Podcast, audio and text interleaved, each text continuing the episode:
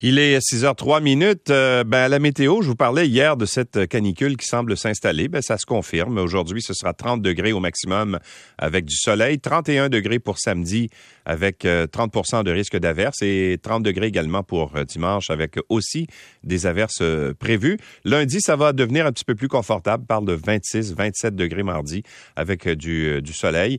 Mais ça revient un petit peu à la hausse en milieu de la semaine prochaine si on se fie aux prévisions d'Environnement Canada. Il fait 21 degrés en ce moment à Montréal.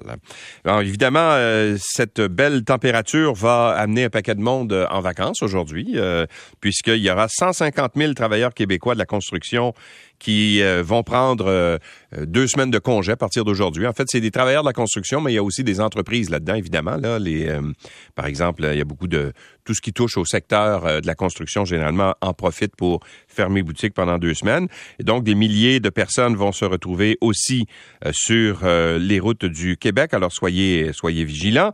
Et dès midi aujourd'hui, 150 000 salariés, 20 000 employeurs de l'industrie de la construction de partout vont tomber en vacances pour deux semaines. Et ces gens-là vont dépenser, tenez-vous bien, 553 millions qui leur ont été versés en chèques de vacances.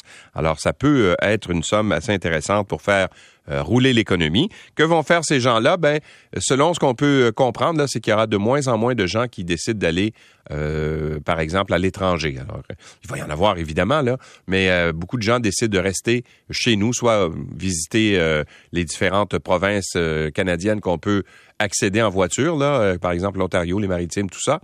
Euh, aussi rester au Québec en grande partie. Moins de gens ont l'intention d'aller vers euh, les États-Unis ou encore vers l'Europe parce qu'il y a des, euh, des problèmes assez assez constants là, dans les aéroports. Ça, je pense que la publicité qu'on a faite depuis quelques temps sur tous les ennuis qu'on a à la frontière. Puis là, là les problèmes d'arrive Cannes, ben c'est rien pour encourager non plus. Alors, je pense qu'il y a des gens qui se sont découragés, qui vont rester chez nous. Mais bien sûr, il y aura des gens qui vont aussi voyager, voyager un peu. Euh, et aussi, ben, en marge de tout ça, ben, il y aura euh, bien sûr euh, la surveillance qu'on va faire relativement au virus. Hier, on a eu une conférence de presse du docteur Luc Boileau, le directeur national de la santé publique, et je posais la question à savoir jusqu'à quel point le festival d'été a été un vecteur de propagation du virus dans la région de Québec. Il y a eu euh, des augmentations fulgurantes euh, à Québec. On parlait de 61% d'augmentation des cas de COVID-19. C'est le BA5, un nouveau, un nouveau sous-variant d'Omicron, si on veut, qui est euh, en cause dans bien des cas. Eh bien, la forte transmission a été générée dans la capitale pendant le festival d'été par une grande présence de gens dans les différents spectacles du festival d'été. On sait que c'est un des, plus beaux euh, festivals au Québec. Là, il y a énormément de gens qui se réunissent euh, sur les plaines d'Abraham et ça a eu un effet. On l'a vu hier. Je voyais les les, graphiques là, de propagation qui montent en flèche dans la période où s'est déroulé le festival d'été qui a pris fin dimanche dernier. Alors, le mot d'ordre, c'est soyons vigilants, soyons prudents, surtout pour les personnes qui sont plus à risque, parce que c'est pas le seul festival. Le festival d'été, là, il y a le festival ici juste pour rire qui euh, se poursuit jusqu'au 31. Alors, il y aura beaucoup de Aga qui s'en vient. Il y a plein de festivals partout au Québec aussi. Alors, le mot d'ordre, c'est peut-être de se protéger davantage, surtout si vous avez des symptômes euh, qui sont euh, grippaux, ben, portez un masque. Et si vous êtes plus à risque, ben, on invite les gens à le faire aussi. Mais moi, ce que j'ai vu à Québec, parce que je me suis promené dans les rues de Québec pendant le festival d'été, pour vous dire une chose, pas grand monde qui avait un masque.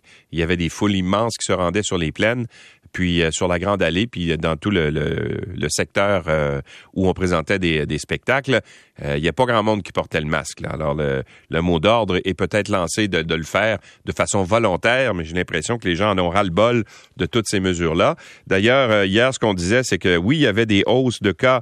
ça dépasse les 2000 maintenant de, de gens qui sont hospitalisés.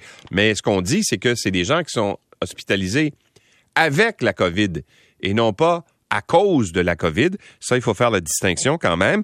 Et euh, donc, euh, il y a aussi la vaccination chez les tout petits qui va commencer bientôt. Là, la vaccination contre la COVID-19 pour les enfants qui sont âgés de 6 mois à 5 ans va commencer lundi prochain. C'est ce qu'a annoncé hier le docteur Luc Boileau. 70 000 doses du vaccin Spike Vax de Moderna vont être disponibles euh, au Québec dès la semaine prochaine.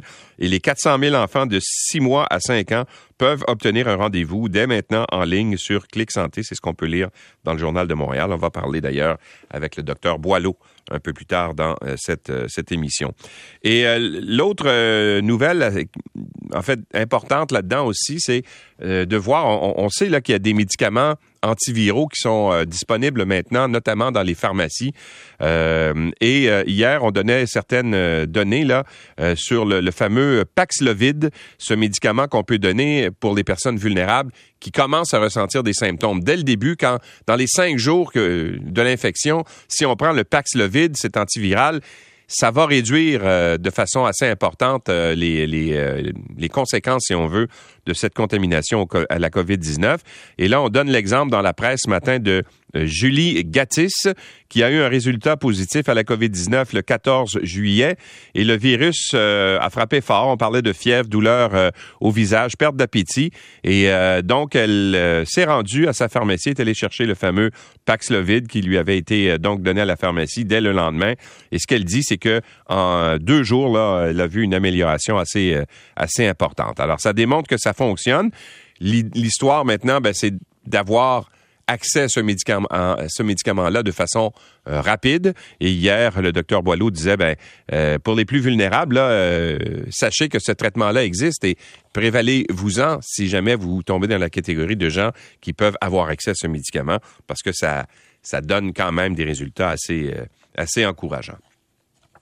Bon, à part ça, bien sûr, euh, on revient dans la presse plus sur euh, cette fameuse histoire euh, de l'humoriste Philippe Bond qui a été accusé par huit femmes de gestes inappropriés à connotation sexuelle. Et l'une des huit accusatrices de l'humoriste et comédien Philippe Bond d'inconduite sexuelle dans ce reportage qui a été publié hier, va porter plainte contre lui pour des gestes qu'elle aurait subis à Gatineau. C'était en 2007. Souvenez-vous de l'histoire. Cette dame s'appelle Lisa Matthews. Elle avait rencontré euh, Philippe Band euh, en marge d'un spectacle euh, là-bas. Et puis, donné, elle s'en va au bar là, du casino. puis, bon, il y a d'autres personnes autour. Puis, Philippe là. Puis, ils prennent un verre. Puis, tout va bien. La conversation se déroule bien. Puis, elle décide d'aller à la salle, à la salle de bain, aux toilettes. Et Philippe Bande l'a suivi. Et selon euh, ce qu'elle a raconté, elle l'aurait agressée sexuellement alors qu'elle était dans les cabines de toilettes. Et ce qu'elle racontait hier dans la presse, c'est que deux semaines après l'événement, elle s'est rendue à la police de Gatineau pour porter plainte.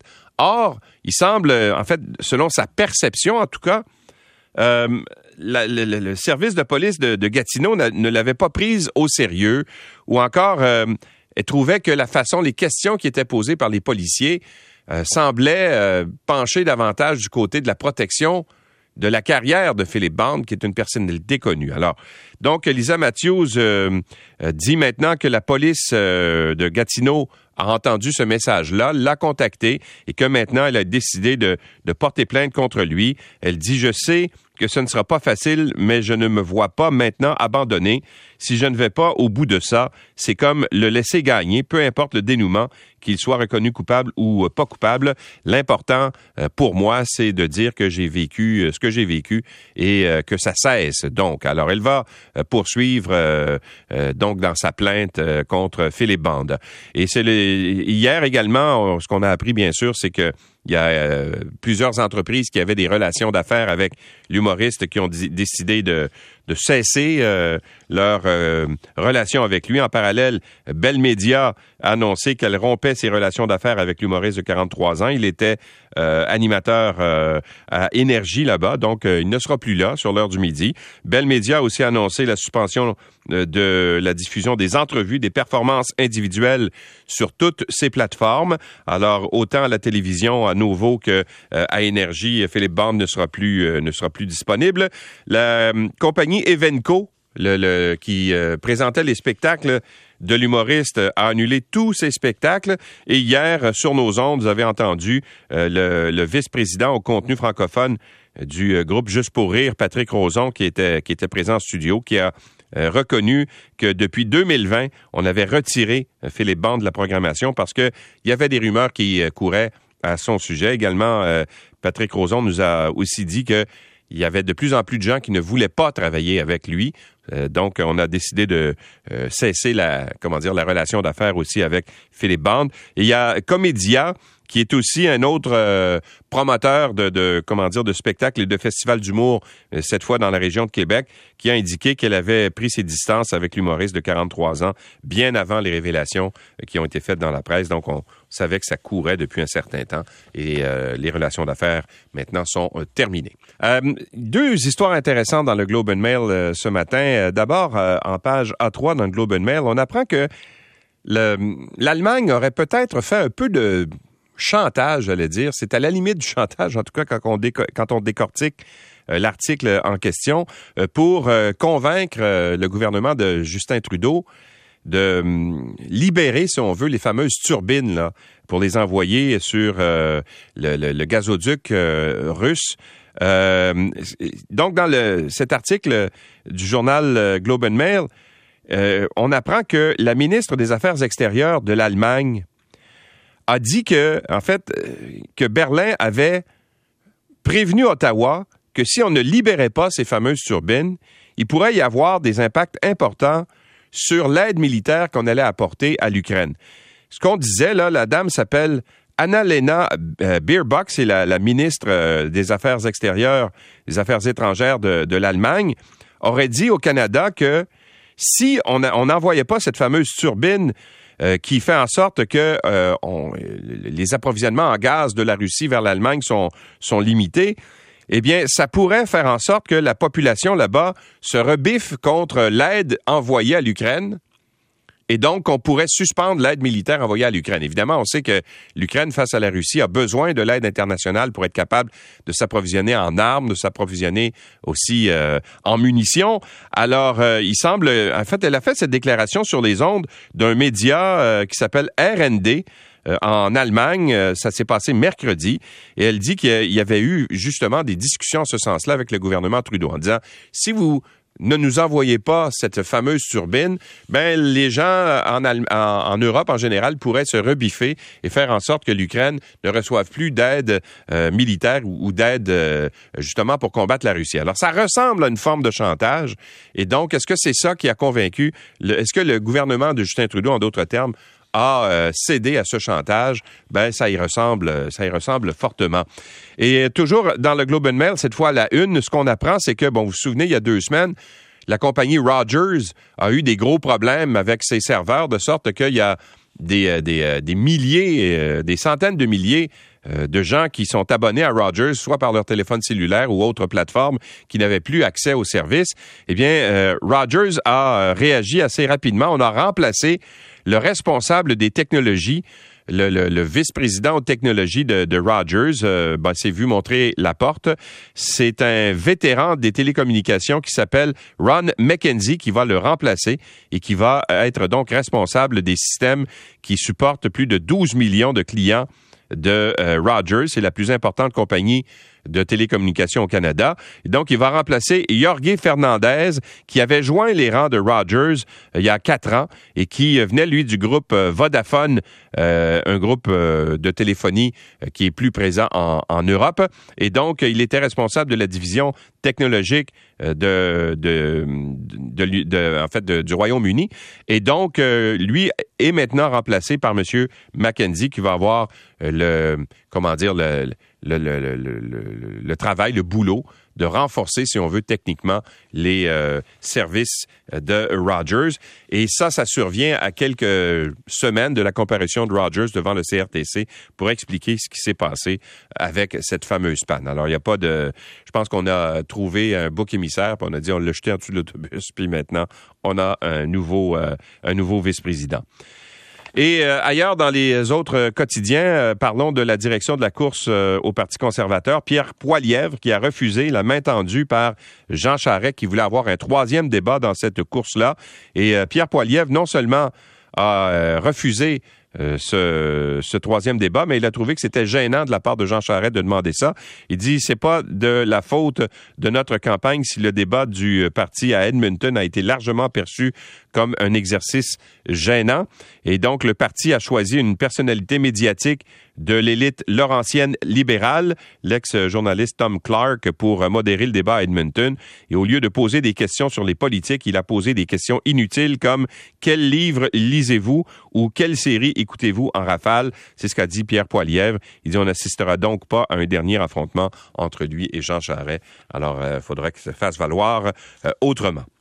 Et euh, à part ça, ben ça c'est une autre histoire qui est assez intéressante et inquiétante en termes. Je parlais de Rogers tout à l'heure, mais vous savez qu'au mois de mai dernier, le collège Morancy euh, dans le secteur de Laval s'était fait euh, euh j'allais dire arnaquer, mais on appelle ça hacker, pirater si on veut, Montmorency. Euh, donc, euh, s'était fait arnaquer ou cyberattaquer par un groupe qui est allé euh, télécharger des données sur ses serveurs. dans le journal de Montréal ce matin, ce qu'on apprend, c'est que les données volées au Collège Montmorency sont en vente actuellement sur le dark web par des pirates qui menacent de les diffuser. Alors, ce qu'ils ont fait, c'est qu'ils ont euh, publié sur euh, leur page une partie des informations qui avaient été dérobées en mai dernier et là, il demande une rançon euh, pour, pour éviter qu'on retrouve l'ensemble des données euh, sur le euh, dark web et que ce soit rendu public. Alors, évidemment, il y a des fraudeurs là-dedans qui pourraient en profiter pour soutirer des informations personnelles. On retrouve, entre autres, des communications entre employés, des plans, des factures qui proviennent du Collège Montmorency, le numéro de cellulaire d'une employée également, son courriel, signature d'un fournisseur qui sont au nombre des, éléments qui sont accessibles. Alors, qu'est-ce qu'on fait? dans une situation comme celle-là? Est-ce qu'on fournit, est-ce qu'on paye la fameuse rançon pour éviter que ça se retrouve euh, euh, en données publiques, là, et que tout le monde y ait accès, puis que les fraudeurs puissent en profiter? Mais là, en faisant ça, évidemment, on se retrouve à financer, si on veut, des, des, des criminels, carrément. Alors, il y a quand même euh, un questionnement moral à se poser, à savoir si on va de l'avant avec ça ou si on hésite euh, à le faire. Alors, le collège euh, Montmorency qui se retrouve dans une situation délicate et même les gens, bien sûr, qui pourraient être victimes de cette fraude-là aussi se retrouvent dans une drôle de situation. Il est 6 h 21 minutes.